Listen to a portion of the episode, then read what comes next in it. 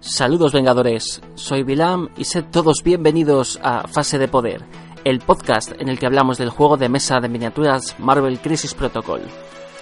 Empezamos.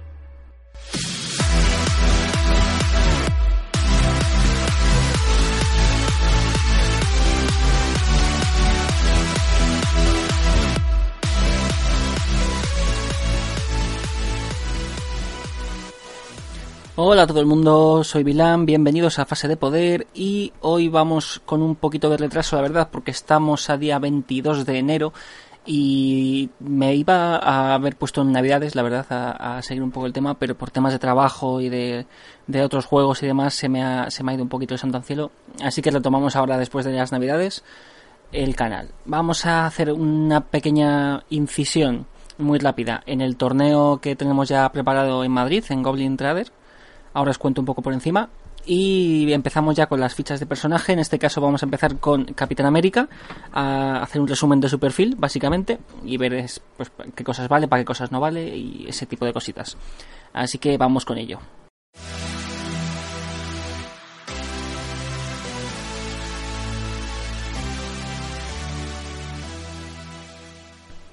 Bueno, pues a ver, vamos a empezar con el tema de demos y de torneos. Eh, actualmente en Goblin Trader Norte, aquí en Madrid, eh, vamos a empezar ya a hacer demos oficiales, por decirlo de alguna forma, del juego. La primera la tenemos prevista para el día viernes 31 de enero eh, a las 5, 5 y media, creo que la hemos puesto. Lo iré confirmando por el, canal y por aquí. Y tenemos también el primer torneo para, para, novatos, básicamente, porque seguramente sea un torneo con un formato pseudo oficial, porque estoy pensando en hacerlo incluso a dos rondas para que sea más, más ligerito. Y si lo hacemos a tres, pues habrá que hacerlas un poco más cortas para que dé tiempo a todo, porque luego habrá handicaps y premios varios, o sea que os invito a todos. El torneo va a ser el día 8 de febrero, que es sábado, por la tarde, imagino que a las 5, todavía tenemos que concretar la hora.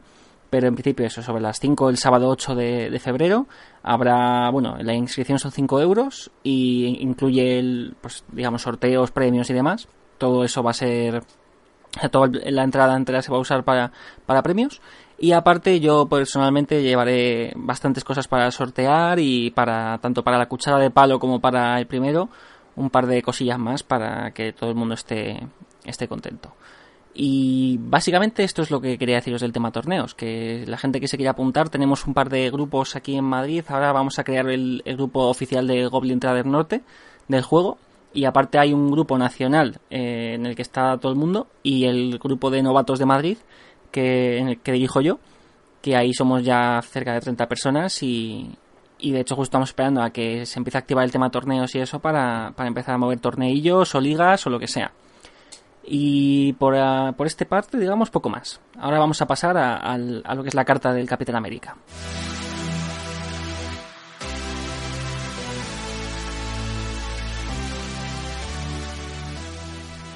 Y bueno, comenzamos con Capitán América, cuyo alter ego es Steve Rogers, como sabemos todos.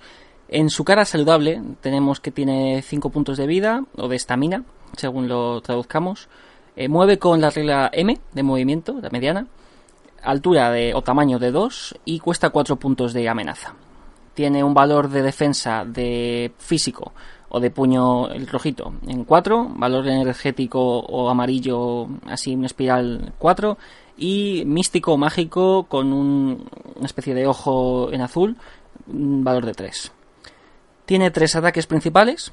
El, bueno, los tres son ataques de físico, de tipo rojo o puño. El primero que es strike o golpe, normal. Tiene un alcance de 2, una fuerza de 5, quiere decir que tira 5 dados, y un coste de 0 puntos de poder. Después de que este ataque se resuelva, este personaje gana poder igual al daño que haya, que haya hecho. También tiene una activación de, comodín, que es push o empujón, que dice básicamente que si el personaje es de tamaño 2 o inferior, eh, antes de que se haga el daño, eh, puede ser empujado. Es recordar que empujar no es lo mismo que lanzar. El empujar no provoca colisiones, así que le movería, pero no sufriría daño ni al que mueve, ni si choca contra algo, mm, tampoco sufriría daño. Eh, en segundo lugar, tiene el, el Shield Throw, lanzamiento de escudo, que tiene un alcance de 4, una fuerza de 4 y un coste también de 0. Este ataque ignora la línea de visión y los personajes que defienden no tienen cobertura, que está bien para poder, pues lo típico que este mete uno detrás de una de un coche o de alguna escenografía así un poco mm, más toca narices, pues es un ataque que te viene bien para no, necesitar de estar de cara y así no te expones tú tanto. Luego tiene la activación de comodín de Ricochet, que después de que el ataque se resuelva eh, puede hacer un, ataque adicional con, este mismo ataque. Tiene que apuntar, eso sí, a otro personaje que esté a alcance 3 del, original, del que había atacado primero. Eh, y no importa, digamos, la distancia con el Capitán América. Eso está muy bien porque te permite básicamente hacer si tienes a un personaje justo a eso, alcance 3, 4, y otro a otros 3, 4 de él, podrías hacer un doble ataque incluso alcance 8, lo cual está muy bien. Eh, y poco más. Ah, bueno, y que este segundo ataque ya sí no generaría más. Aunque sacases más, más comodines, no te permitiría repetirlo. Es verdad que estaría un poco roto, sinceramente. Pero no está nada mal teniendo en cuenta eso, que para evitar líneas de visión o para intentar llegar a un personaje que está muy lejos sin exponer al propio capitán, eh, nos puede venir muy bien el hecho de decir, bueno, pues ataco a este personaje, aunque no me interesa mucho atacarle, simplemente para que me sirva de rebote para darle a este otro personaje.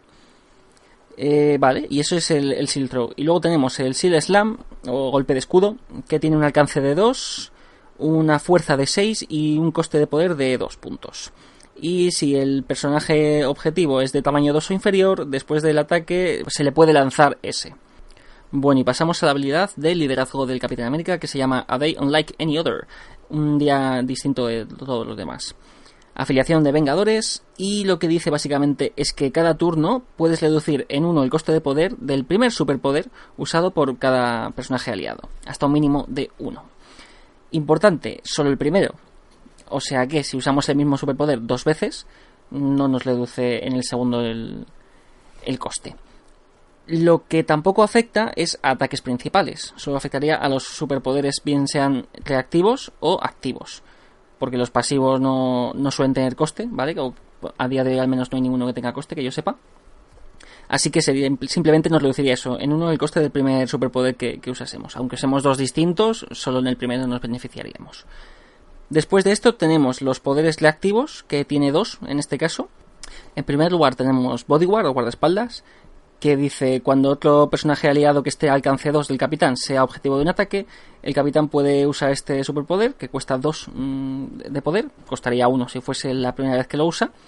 Eh, y lo que hace al, activarlo es que el capitán se convierte en el objetivo de este ataque, eh, independientemente de la línea de visión y del alcance respecto al atacante. Esto quiere decir, está muy bien porque si tenemos expuesto un personaje, por ejemplo, de cuerpo a cuerpo, un personaje que necesite más estar a la vista, pero que sea muy, muy cañón de cristal o muy blandito, podríamos tener siempre al Capitán América un poquito escondido igualmente por, otro lado mientras esté en alcance y haría un poco la versión de tanque de para salvar a pues que sea Viuda Negra que es un personaje muy muy blandito o personajes así que no puedan defenderse muy bien pues es una forma bastante buena de de conseguir que te, que te duren más, vaya. Además, el Capitán América tiene una buena resistencia en general y tiene bastante vida, así que es, un, es, una buena opción de superpoder. El segundo superpoder es el Vibranium Shield, escudo de vibranio. Cuando este personaje sea objetivo de un ataque físico o energético, o sea, ese puñitos o espirales, eh, puede usar este superpoder. Añade dos dados a la defensa de este, a la tirada de defensa de este personaje y cuesta dos puntos de poder, igualmente, uno si usase su, su habilidad. ¿Y qué tal está esto? Pues bueno, ya de por sí es un buen tanque, pues con esto pues más aún. La verdad es que es verdad que el capitán tiene su parte, digamos, más, más tanque en la parte trasera, que ya lo vemos, pero ya de por sí te estaban dando aquí una opción muy defensiva para básicamente que sea inmortal. O sea, tendrías que usar algo con Pierce para atravesar armadura o centrarte mucho, por ejemplo, la deficiencia, digamos, que tiene el Capi, que es el, mágico o el, místico, pues aprovechar ahí para intentar bajarlo a través del mágico, porque los otros dos ya de por sí salva cuatro, si encima le pones otros dos, ya serían seis, mm, a, menos que tuvieses un ataque muy fuerte o que tenga muy mala suerte el capitán y tú muy buena, es, es complicado bajarle. Y pasamos simplemente la cara trasera, que es poco más o menos lo mismo, ¿vale? Simplemente así de diferente, os voy a decir, eh, vuelve a tener ahora 6 vidas en vez de 5. Movimiento sigue siendo M, evidentemente el coste en puntos y la altura son los mismos. Las armaduras de los tres tipos son iguales también. Y lo único que nos cambia es que nos añaden un, una nueva, vamos, un superpoder pasivo que se llama I can do this all day, o sea, puedo hacer esto, podría hacer esto todo el día, la frase mítica del Capi. Y dice básicamente que cuando te defiendes de, de un ataque, eh, las caras blancas de la tirada de defensa también suman para los para los éxitos. O sea que ya de por sí eh, tenemos un personaje muy tanque y encima cuando ya has conseguido tumbarlo la primera vez y ya le queda solo la segunda cara, encima los blancos también le salvan. Aparte de ya de por sí sus cuatro dados, su bonus de dos si es mm, físico o, o, energético, o sea, es una mala bestia. A mí me parece una miniatura muy buena. El coste, que son cuatro puntos, pues bueno, es, es la media, digamos. Ahora mismo tenemos a Viuda Negra por dos y la mayoría están en 3-4. Ahora ya están empezando a sacar personajes más caros, pero, el capitán, por los cuatro puntos que vale, a mí me parece muy fuerte, bastante buena miniatura. La habilidad de, de liderazgo no es la mejor, no es la mejor, estoy de acuerdo. Pero sí que es verdad que para personajes que no tengan una opción fácil de, de conseguir ganar poder, el hecho de que a todo el mundo le cueste un, uno menos de poder, el primer superpoder que use, mm, sí que te puede facilitar las cosas. Es verdad que, pues ahora que se ha visto que toda la habilidad de, de los asgardianos va a ser que se pueden curar y cosas así, pues es verdad que se nos empieza a ir un poco de madre el tema de, de las habilidades de liderazgo. Pero a mí sigo pensando que el capitán está muy bien. Yo lo metería sin duda en un roster, si no en la lista final, por lo menos en el roster para tener una opción de tanque buena y que encima tiene sus buenos combos con Iron Man, que se, también lo veremos dentro de poco en otra en otro de, estos, en otra revisión de carta. Y, y, tiene bastantes sinergias con eso, sobre todo por el hecho de que te permite hacerle al objetivo de cualquier ataque. Y lleves a quien lleves al lado, va a poder, mientras él esté cerca de ese, de ese personaje, le va a poder proteger. Entonces, pues yo que sé, Suri, por ejemplo, que es muy de, de su porteo, o cosas eso, o Glass Canyons que puedan haber, que peguen mucho pero tengan muy poquita vida o que necesiten sobrevivir mucho, pues mm, a mí el Capitán América me parece lo mejor. Y bueno, van ya 12 minutos de vídeo. Yo creo que ya está bien, porque prometí que van a ser podcast cortitos los de los personajes. Este se estira un poco más, sobre todo por el tema de que, pues eso, de explicar por qué tarda tanto en subir las, las cosas. Y por lo del torneo, que ya, bueno, tengo ahí todos los canales. Voy a subir aquí al canal de Fase de Poder eh, los dos grupos de, de WhatsApp y, ahí podréis ver toda la información del torneo, las bases y todo esto, que imagino que también las pondrán dentro de poco en, en el Facebook de Goblin Trader Norte, ¿vale? Así que poco más. Ahora me dispongo a hacer acto seguido el de el de Red School de Cráneo Rojo para tener a los dos líderes de, de las dos asociaciones actuales. Es verdad que me faltaría Black Panther que no tengo todavía la mini. Así que si me la dejan por ahí la carta o la veo por internet, me, le haré también su, su review. Pero bueno, por ahora me voy a centrar en Cábala y, Vengadores, los del core, ¿vale? Para que todo el mundo que tenga el core de base lo pueda tener. Y voy a ir por orden de salida. Cuando acabe con eso, Hulk y Modok. Y luego ya sí, pues Black Panther y, este hombre y Killmonger. Y luego Shuri Okoye.